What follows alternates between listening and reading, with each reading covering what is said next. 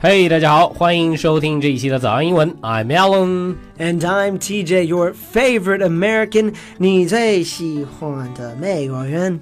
Hey TJ, what do you want to talk about today? Alan, let's talk a little bit about pickup trucks. 好，今天呢，我们要聊的话题就是皮卡车。TJ, why in American movie people like to drive a pickup truck? Mm, I think it has to do with what's relatable to people. A, a person doesn't want to go to a movie and see what's impossible to be. A person wants to see what they believe they can be. 我问 TJ 我说，为什么在美国电影里啊，经常会看到大家都开皮卡呢？我说，他就跟我讲，他说，呃，因为可能是电影角色的设定啊，人们通常希望看到那个英雄呢是自己努力也可以够到的， 但是呃，不希望看到那个人离自己过于的遥远。Could you take some examples? Well, sure, sure. Say that you're watching your favorite action hero race down a highway in a Lamborghini. Well, that isn't something that's obtainable to the everyday average American. But if their favorite hero is bolting down the street on a motorcycle, well, that's the kind of vehicle that many people have and love the feeling of being that hero while on their own motorcycle. Oh, all right, I see what you mean. 呃，我问 TJ，我说为什么在美国电影里，为什么大家都喜欢开皮卡车呢？他就跟我讲，他说这个，我让他举了个例子啊。他说，呃， 因为如果你在高速上开一兰博基尼，那么普通人可能会觉得这是我努力怎么努力也够不到的生活。但是如果你开了一个皮卡，然后或者说开了一个摩托车，然后在街上快速的穿穿行的时候，别人会觉得。哎，这种生活好像我明天或者我下午我开一皮卡，我开一摩托车，我也能把自己啊、uh, pretend to be that hero，right？That's right. 然后把自己假装是那个英雄，这样子会让自我感觉好很多。TJ，so what about the average everyday Americans? They like pickup trucks?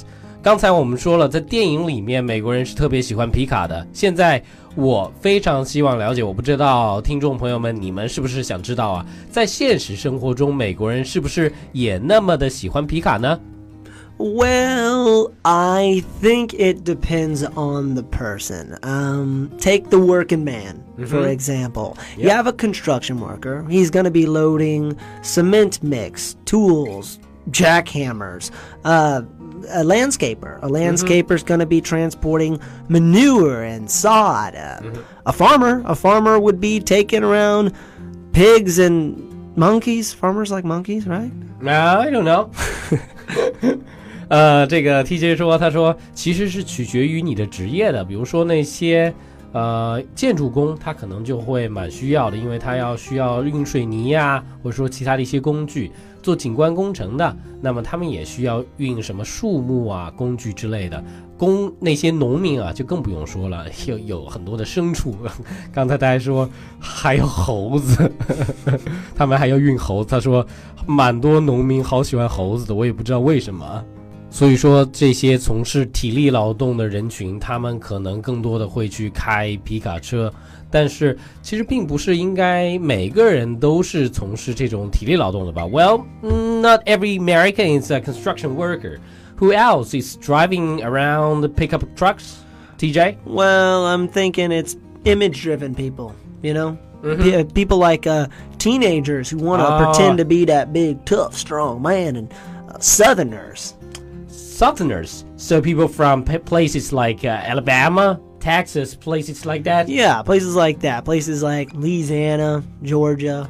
Uh, you have people that want to pretend to be a, a cowboy or a farmer or, you know, people who are proud of being a redneck.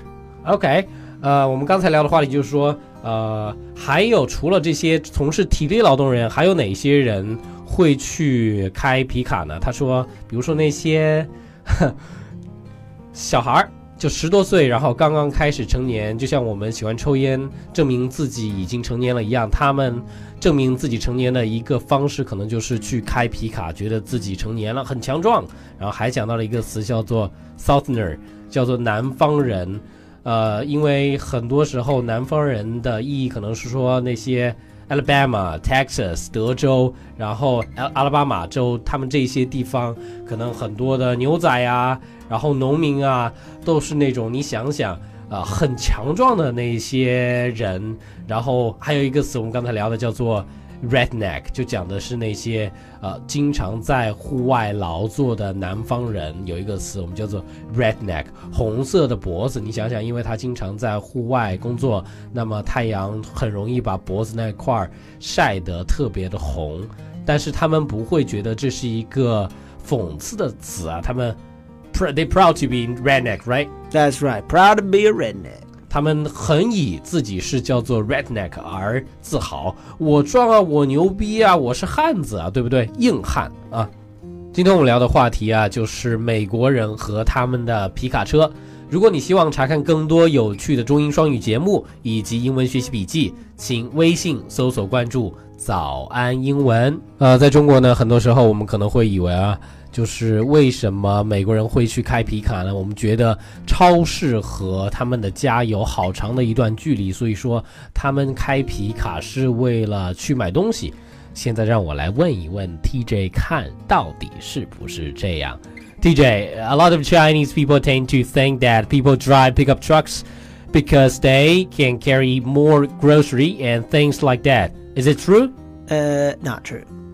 No. Okay. Uh, people who ha- want to go and buy a bunch of groceries are people who have a lot of people to feed. And if you have a lot of people to feed, you, supposed to be a mom. Yeah, I'll say a mom with a bunch of kids. Uh, you're gonna; those are the only people that want to buy a bunch of groceries. So, uh, take a mom with a, a, real big family, or, or soccer moms. Okay, so they're they're relatively relatively the same.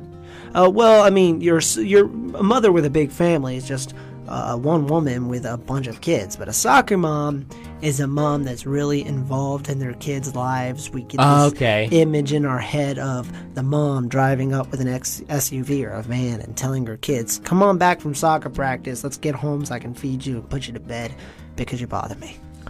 Okay, uh, TJ 刚才讲了，他说不是 not true。 他说，并不是因为去超市而我们去美国人开皮卡。他说，如果你去超市的话，通常会开一个 SUV，一个越野车。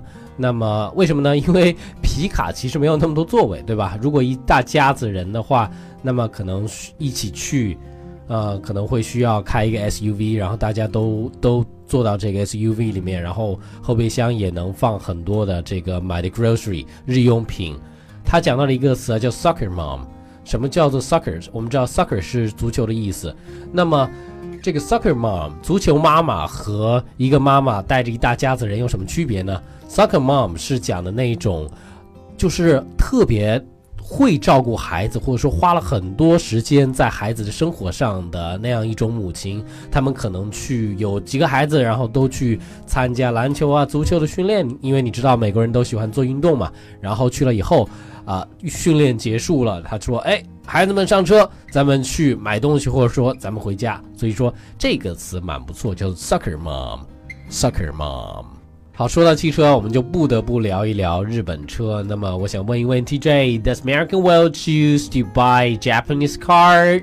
美国人会不会买日本车呀？TJ。Well, Japanese cars are reliable. Uh, the people who want a Japanese car are people that are on a budget. Uh-huh. Uh, they don't want to spend too much money.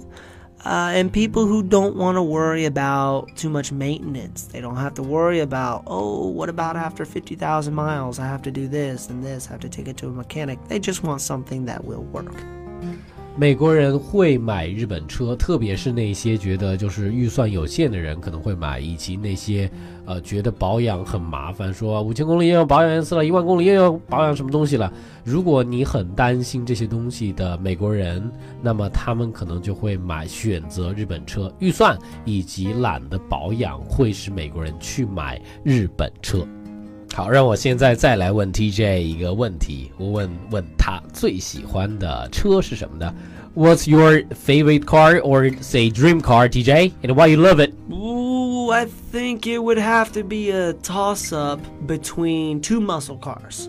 There's the 1969 Dodge Charger and the 1965 Ford Mustang. 啊，TJ 说了两款车，一是一九六九年的道奇，还有一九六五年的福特。我刚刚谷歌了一下这两个车的照片，都是两辆肌肉车。让我来问一问他为什么喜欢呢？Why is that？为什么呢？TJ， Well, I don't want to get too sentimental here. Don't want to bring a tear to my eye. But I think it brings people back to yesteryear. You know, the days where when things were built, they were built to last. Uh, there was an art to it, almost. It wasn't just about your Bluetooth stereos or your seat warmers. It was about a car that would get you where you were needing to go without you having to worry about it breaking down every 10 miles. It's like the American spirit. It's hardworking and it's built to last. 我都不知道应该怎么去翻译了，因为确实有一些煽情。他说我喜欢这个车的原因，我觉得它代表着一种美国的精神。他可能关注的更多的不是说现在很多人觉得，哎，我车有没有蓝牙，有没有加热坐垫啊，有没有音响是不是好啊？他觉得这些都不是那么的重要。在最开始的时候，汽车是一种代步的工具，它可以带你去看更广袤的世界。那么在那个时候，汽车是不是啊、能够耐用？你它开在半路上会不会突然坏了？它是不是值得你信赖？这些东西可能会更加的重要。所以说，他觉得如果他能拥有这样一辆车，他开着的时候可能会想到更多的美国梦，觉得是呃努力工作，然后创造新的东西，给这个世界增添一点什么。这个可能是他喜欢这两辆车的原因。当然，我也不知道他是不是装的哦。今天的这个话题很有意思啊，我们聊的是美国人以及他们最喜爱的皮卡车。如果你希望查看更多英文学习笔记的话，请微信搜索关注“早安英文”。另外，我们热血教师成长计划课程已经上线啦，限时特惠中，六百块钱你就可以从零基础一直学到高级以及商务英语。